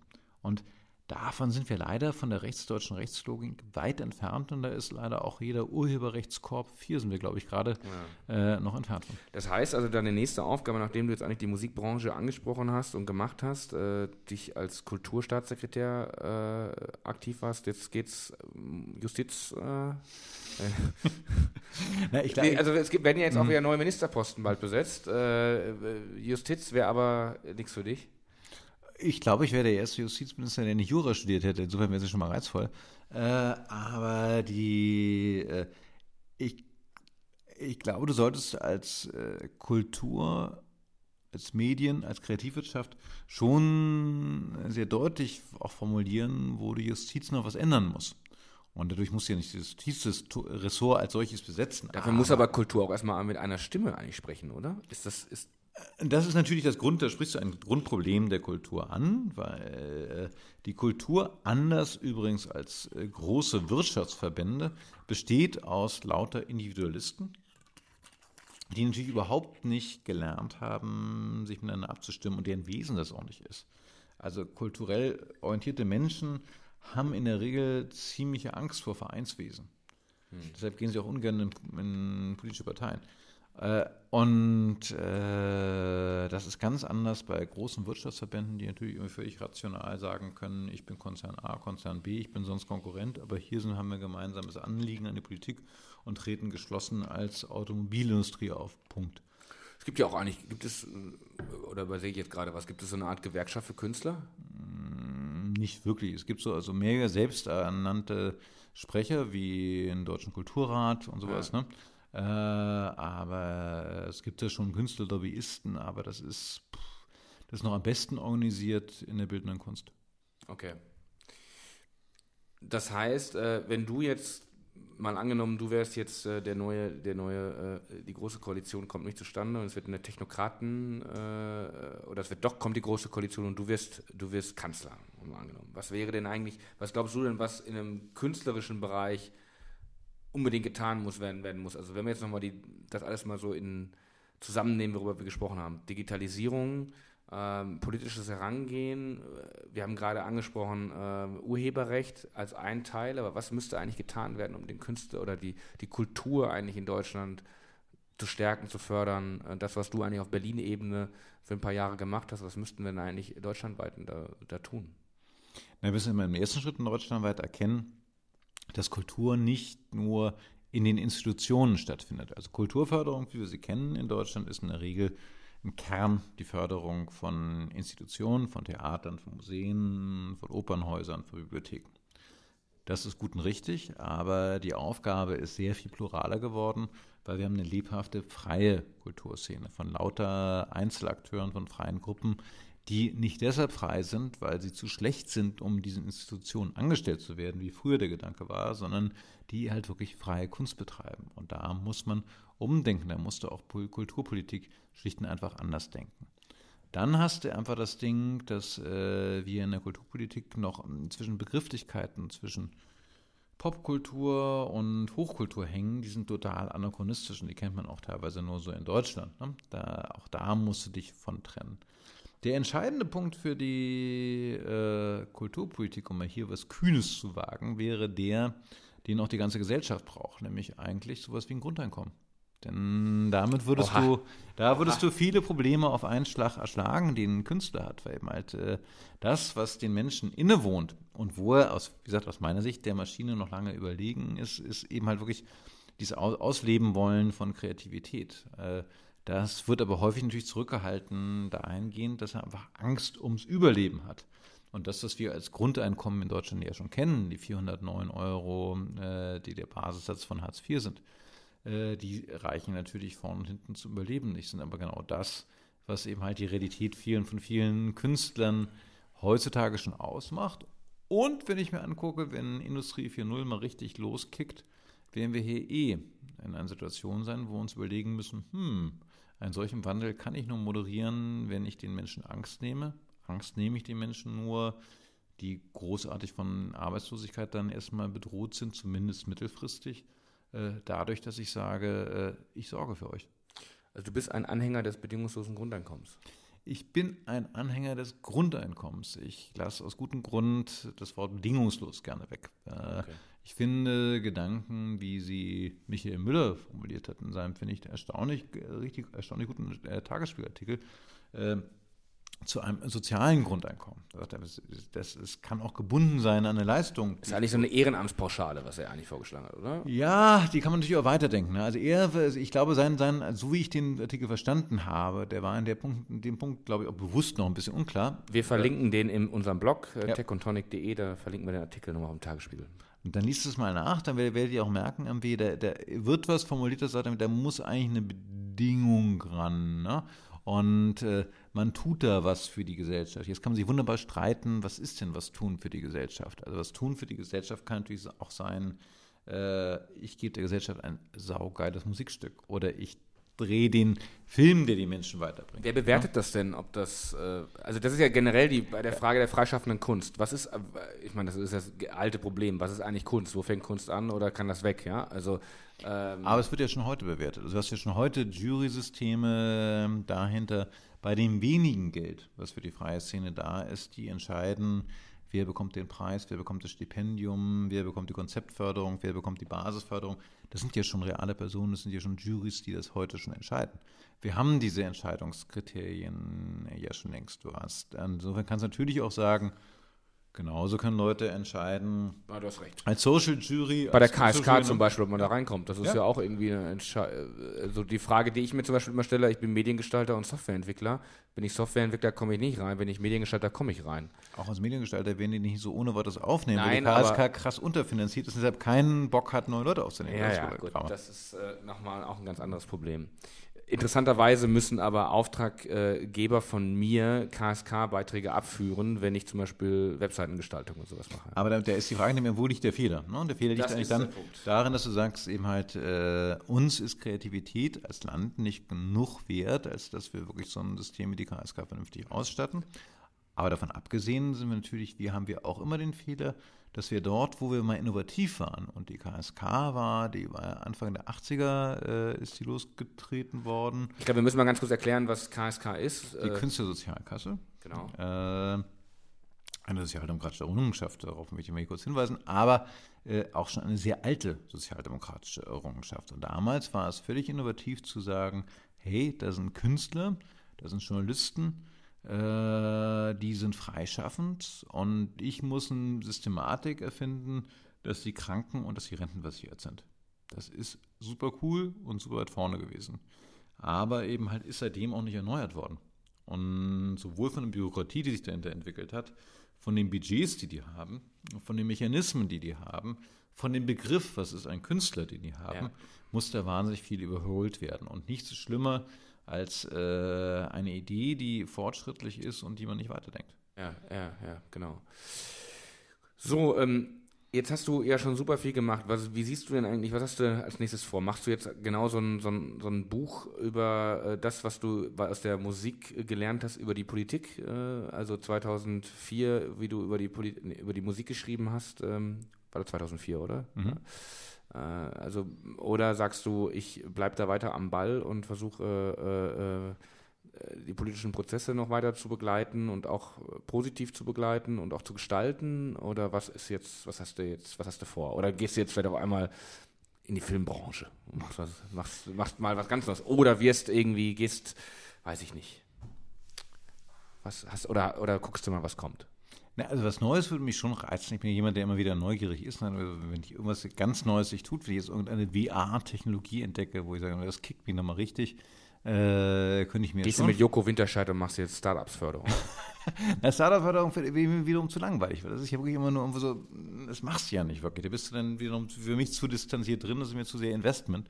Äh, nee, ich will schon tief reingehen. Also, äh, ein Buch schreiben über Politik schwierig, weil da kannst du in der Politik relativ wenig drin gestalten. Das ist halt anders als bei Musik. Ich kann so ein Buch schreiben mit der Entwicklung von Medien, Musik und äh, gründe meine eigene Firma. Ja, ich kann so ein Buch schreiben über Politik, dann muss ich auch meine eigene Partei gründen. Das ist. Haben in anderen Ländern hat schon funktioniert. Richtig, aber äh, das ist mir gerade so ein bisschen zu viel Aufwand und äh, wie gesagt, ich glaube, dass du eben halt gar nicht so gut synthetisieren kannst in einer neuen Partei. Das, was eigentlich die Partei, die aus meiner Sicht viel mehr agieren müsste, die SPD, in sich hat. Und deshalb gebe ich so schnell nicht auf und versuche erstmal noch die SPD genauso wie du dahin ja. zu bringen, dass sie genau das tut. Äh, also deshalb ist das Buch über Politik gerade so ein bisschen schwierig. Äh, das kannst du, wenn überhaupt, nur in Form eines Romans machen. Darin, damit liebäugel ich ein bisschen. Da habe ich auch schon den Arbeitstitel durchgestochen. Ja. Ähm, und äh, dann muss er wirklich, wirklich in der da muss, Da muss dann ne? der Leser und die Leserin überlegen, was könnte damit gemeint sein und wer ist da, welche Analogien gibt es. Richtig, ja, dann kannst du eben halt abstrahieren, wie ja. in einem, in einem Sachbuch, was ja Kindertod ist gar nicht so schlimm, das ist konkret, das nennt dann auch konkret Namen, das nennt Rossen Reiter. Und der, beim Roman kannst du dich natürlich darum drücken. Da ne? gibt es dann Erzengel, Sieg, äh, Erzengel Gabriel, nicht Sieg. Jetzt habe ich natürlich, jetzt hab ich, jetzt hab ich natürlich den, äh, das alles schon verraten, aber den Erzengel Gabriel und da kann man überlegen, welcher ist denn der Erzengel? Ja, du musst es wahrscheinlich noch abstrakter machen als das Erzengel. Ne? Ja. Aber die, also das, wenn, dann kommst du nur mit einem Roman äh, daraus und eben ansonsten würde, finde ich aber momentan sehr spannend, mir Gedanken zu machen, es tun sich wahnsinnig viele Sachen parallel. Es ist ganz häufig der Fall äh, immer noch, dass man gefragt wird, irgendwie, boah, wie habt ihr es damals in der Musikindustrie gemacht? Also wie kann man andere Bereiche der Gesellschaft mit nach vorne denken, mit dem Wissen, was du Musikindustrie mitgenommen hast? Also wie kann ich die Zeit, die ich gerade habe, auch ein bisschen einsetzen, um mit daran zu forschen, wie können wir Fehler, die wir damals gemacht haben, vermeiden, gesamtgesellschaftlich? Weil früher habe ich ganz viel auch Firmen beraten, von TV-Sendern bis hin zu Automobilunternehmen, die mich gefragt haben, äh, kannst du das Wissen aus Musikindustrie uns auch mit rein transferieren im digitalen Prozess? Und jetzt, denke ich, geht es wahnsinnig darum, dieses Wissen einfach auch in einen gesellschaftlichen Prozess mit rein zu transferieren, weil es geht mittlerweile um mehr als die Zukunft der Automobilindustrie, es geht mehr als die Zukunft der TV-Industrie. Das klingt doch vielversprechend, da hast du noch viel vor. Auf jeden Fall. Sehr, sehr cool. So, ähm, zum Abschluss natürlich, äh, wie immer, darfst du dir ähm, zwei Lieder wünschen, ähm, die auf unsere Playlist kommen. Und äh, vielleicht hast du da äh, Sachen, die entweder das gut beschreiben, worüber wir gesprochen haben, oder die vielleicht für dich sehr prägend waren, zwei Songs. Ähm, da hast du freie Wahl. Buh, da würde ich erstmal ganz plump den für mich Hit des Jahres nehmen. Aber ah, was war denn für dich der Hit des Jahres? Boah, dieses Jahr äh, mhm. kann ich, also kann ich, pff, jetzt kommt, jetzt ist, das ist jetzt, äh, ich habe nämlich jetzt mal überlegt, was war dieses Jahr eigentlich ein Album, was ich am meisten gehört habe, was mhm. dieses Jahr rauskam. Und das ist, äh, das hört sich jetzt total lächerlich an, aber ich habe mal geguckt bei Spotify, ich habe von den 2017er Alben Willie Nelson. Das neue Album von Willie Nelson ist gar nicht schlecht. als meistgehörtes des Jahres, okay. Äh, hm. ja, es ist, äh, ich habe äh, lustigerweise so, wenn ich halt entwickle, äh, ist das so gute Musik, die, die, du im Hintergrund laufen lassen kannst. Willie Nelson. Ähm, ja, das ist wahrscheinlich auch eines der letzten Alben. Ich glaube, so viel kommt da nicht mehr. Nein. Aber äh, God's Problems Child ist äh, eigentlich schon ein gutes Album von Woody Nelson. Ich weiß, hast du das mal gehört? Oder ich habe es gehört, ja. Also ich, ich, ich kann jetzt, ich, ich habe es nicht im Ohr, aber ja, es ist wahrgenommen durch mich. Äh aber, aber was ist denn dein? Das, ich finde 2017, aber pff, ich gucke jetzt gerade nochmal durch, was ich hier noch habe, aber. Mhm. Ja, es gibt für dich nie den Song, das ist der Song des Jahres, das ist die Sache, die wenn du an 2017 zurückdenkst, denkst du an diesen Song? Na, ich denke nicht an diesen Sommer hier, hm. Despacito. Äh, da, da, oh, nee, ich meine jetzt nicht den größten Hit, was man am meisten gehört hat, sondern eben mal was für dich. Was, äh Muss das aus diesem Jahr sein? Ich bin ja gerade im Jahr drin. Naja, gerade am Ende des Jahres. ich habe sicherlich dieses Jahr äh, Sachen entdeckt, die aber schon älter sind, mhm. aber nicht aus, also aus 2017 Lied, nee, leider nicht. Habe ich jetzt nicht, wo ich sagen könnte, boah, wenn ich jetzt in 20 Jahren zurückdenke an 2017, dann fällt mir der Song ein. Hast du das? Ja, also ich habe, also für mich ist irgendwie, äh, wenn ich jetzt sage, was ist hier und jetzt, ist es für mich Bungalow. Hm. Also das ist für mich so die Bungalow, äh, das ist für mich der Song, wo, wenn ich den höre, ich wahrscheinlich immer sofort in dieses Jahr zurückdenke, wo ich an ein Konzert in der Volksbühne zurückdenke, was äh, Maß, finde ich eigentlich sowohl vom Sound her, von dem, was musikalisch geboten wurde von der Band, äh, Was äh, die Inszenierung angeht, wird eines der besten war, das ich dieses Jahr gesehen habe. Und eben halt einfach auch ein saugeiler Text, äh, eine saugute Haltung dahinter.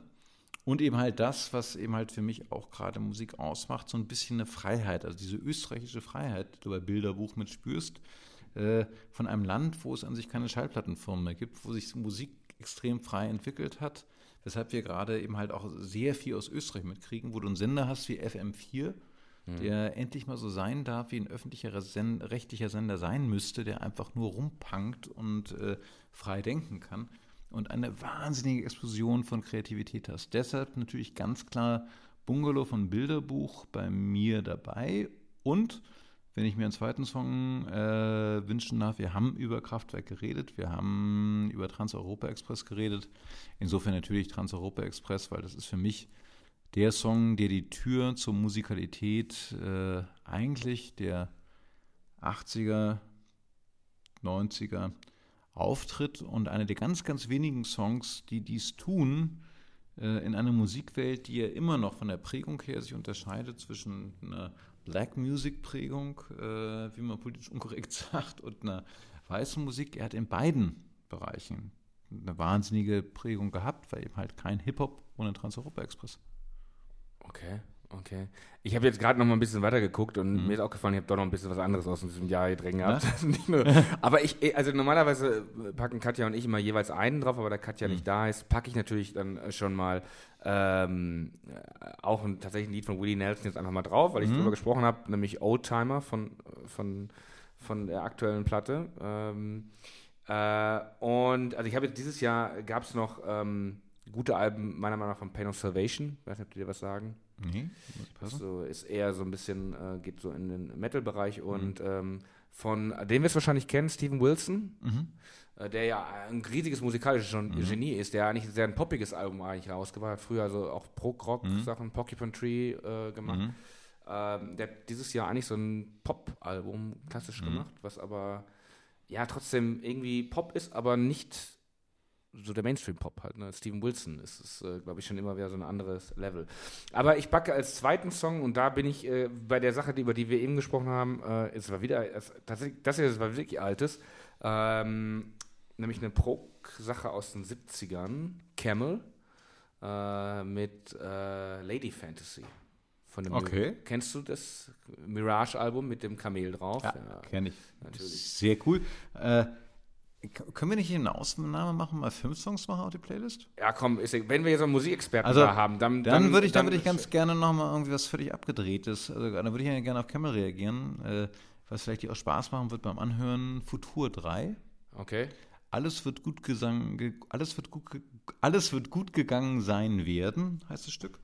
Ähm, Futur 3 ist eine völlig abgedrehte Gruppe aus dem Sänger von The Bianca Story, dem Gitarristen, äh, Kopf eigentlich von Super 700, mhm. ganz vielen Berliner Musikern, ganzem Orchester dahinter, völlig überarrangiert, überproduziert, äh, völlig verdreht. Und eben halt das Thema von, von Futur 3 ist Futur 3. Ähm, also eben halt äh, noch eine Stufe weitergehend als das eh schon absurde Futur 2. Insofern auch wunderbar zu unserem Gespräch passend. Also nochmal total drüber, drüber. Äh, das gab es übrigens auch vom Postillon mal. Hast du den Artikel Das war der Postillon, aber ich, ich weiß gar nicht, ob, ob Futur 3 Postillon mit seiner Idee zu ah. dem BER zitiert. Yeah. Der ist, ist, Futur 3 gibt es schon, habe ich wahrgenommen, äh, so ein halbes Jahr, dreiviertel Jahr. Und das Postillon-Ding war ist ja auch erst ein halbes Jahr her, ne? Ah, also insofern glaube ich, war es fast zeitgleich, dass die auf die, aus das Futur 3 gekommen sind. Ähm, aber eben halt ähnlich wie Post, es geht um genau dasselbe, was das Postillon beschreibt. Eine Zukunft, äh, die nie eintreten werden wird. Ne? Ja. Und äh, daraus einen ganzen Act zu machen, den auch noch musikalisch total komplex zu machen, das finde ich ganz großartig. Ja, und das ist wahrscheinlich alles so Sachen, die der Computer äh, nicht so schnell bauen kann. Äh, auch das Camel-Album äh, ähm, und all das, was damals so mit Prog-Rock mhm. entstanden ist. Ja, äh, Tim, vielen Dank, dass du da warst. Hat sehr viel Spaß gemacht. Ich habe sehr viel gelernt. Ähm, und ähm, hoffentlich, vielleicht kommst du dann mal irgendwann wieder. Und dann gucken wir, wie, ob dann die Computer hier schon die Musik machen. Mache ich gern. Ne? Und eben halt, danke dir. Das hat hier Spaß gemacht. Und obwohl nicht nur eine Weißwein schon hatten, habe ich immerhin doch schon geschafft, die, äh, die Flasche mehr als halb zu leeren. Ne? Sehr, sehr gut. Wir haben ja vielleicht und, noch ein bisschen was. Vielleicht dann. Oder du stellst sie kalt und das nächste Mal komme ich wieder. Oder so. Und nächstes Mal ist auch Katja wieder am Start. Wir gehen jetzt ins neue Jahr und äh, freuen uns dann. Und dann ist halt nicht mehr so eine große Pause, wie sie jetzt bei der letzten Folge war, sondern dann geht es ganz normal weiter. Wieder mit Katja dabei. Ähm, und ich wünsche euch oder wir wünschen euch einen guten Rutsch ins neue Jahr. Auf jeden Fall. Tschö. Tschüss.